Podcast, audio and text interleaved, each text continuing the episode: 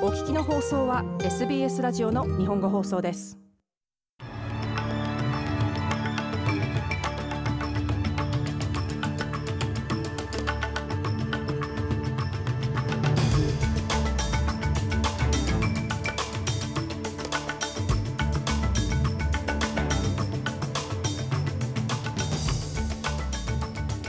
2月2日水曜日午後のニュースをシドニーから大場意味がお届けします。コット・モリソン首相が高齢者介護施設での COVID-19 アウトブレイクをめぐる批判に反論しました。労働党のアンソニー・アルバニージ党首がモリソン首相について交換されたテキストメッセージは首相の人格に関わる問題だと言及しました。そしてスポーツオーストラリアのバスケットボール選手でレジェンドとも言われてきたローレン・ジャクソンが驚きの復帰を発表しました。この時間の主なニュースです。ではニュースを始めます。オーストラリアでは現在も猛威を振るっている新型コロナウイルスパンデミックにより高齢者施設だけでも566人が亡くなったことが分かりました。これはスコット・モリソン首相がオミクロン株への対応について批判される中、明らかになりました。ニューサースウェル州の高齢者施設では、1万1000人の感染が確認されている一方で、3回目のワクチン、いわゆるブースターショットを受けているのは、10人に1人にとどまっています。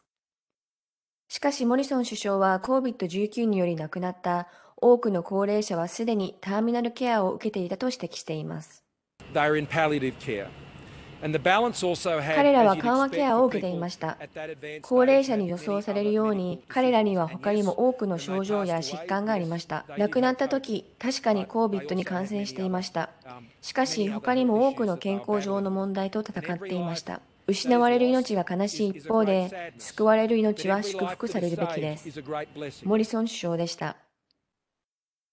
ニューサースウェル州の元州首相グラディス・ベレジクリアンと自由党の閣僚との間で交換されたテキストメッセージについて、労働党のアンソニー・アルバニージー党首は、流出した内容はモリソン首相の人格問題をあらわにするものだと言及しました。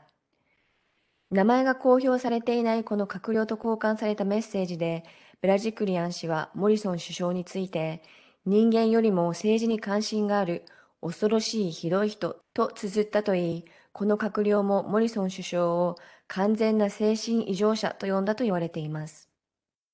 The statement from the former premier, uh, well, the premier at the time, where she said this Lives are at stake today,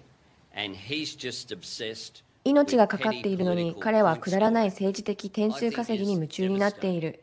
と当時の州首相が言ったのです。これだけでも彼が2年目の任期を確保する人物ではないことが十分にわかると思います。オーストラリア国民はそれ以上の首相を手に入れるべきです。アンソニー・アルバニージー党首でした。一方でグラディス・ベラジクリアン氏は当時交換されたとされるこのテキストメッセージについて記憶はないとし、首相への支持を改めて表明しました。また、モリソン首相は今回流出したとされるこのテキストメッセージについては質問を避けました。首相はこの自由党閣僚が誰であるか気にしておらず、調査が行われるかどうかについても確認していないと述べています。一方で首相は経済問題に焦点を当てています。What people say in text messages on Twitter, frankly, テキストメッセージやツイッターなどに書かれることは正直彼らの仕事や彼らがスーパーなどで支払うものとは全く関係がありません。ですから私はオーストラリア経済を強く保ちオーストラリア人の安全を確保しそしてオーストラリアの利益を危うくし脅かす人々に立ち向かうことに集中しています。モリソン首相でした。ニューサースウェル州では2日 COVID による死者が27人確認されましたまた新たに1万1807人が感染。2622人が入院しており、そのうち170人が ICU で治療を受けています。一方、ビクトリア州では新たに25人の死亡と14,533人の感染が報告されています。99人が ICU で治療を受けており、そのうちの31人が人工呼吸器を装着しています。タスマニア州では新たに666人の感染が確認されましたが、死者は報告されていません。また13人が入院しており、そのうちの2人が ICU で治療を受けています。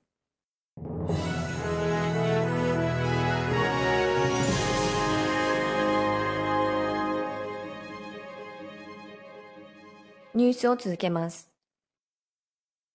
米製薬大手ファイザーが5歳未満の乳幼児を対象としたコロナウイルスワクチンの使用許可を米食品医薬品局 FDA へ申請する手続きを始めました。FDA がこのワクチンを承認すれば、今年3月より生後6ヶ月から5歳未満の子供のワクチン接種が可能になります。なお接種量は成人に投与される10分の1となっています。感染症専門医のショーン・オレアリー氏によると、これは3回目の接種の道も切り開くとしています。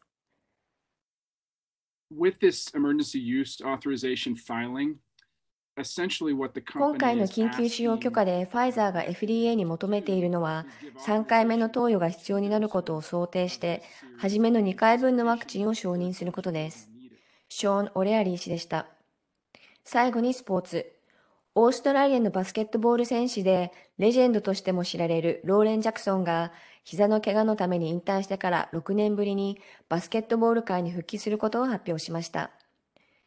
4度のオリンピックメダリストであるジャクソンは、オーストラリア人として初めて、ネイスミスメモリアルバスケットボールの殿堂入りを果たした歴史上最も輝かしい選手の一人です。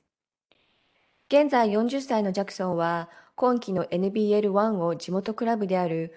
オールブリー・ウォドンガと契約。自身の名前を冠したスタジアムでプレーする機会を得ることになります。9月にはシドニーで FIBA ワールドカップが開催されることから、世界選手権での金メダルがまた一つ彼女のコレクションに加えられるかもしれません。以上2月2日のニュースをお伝えしました。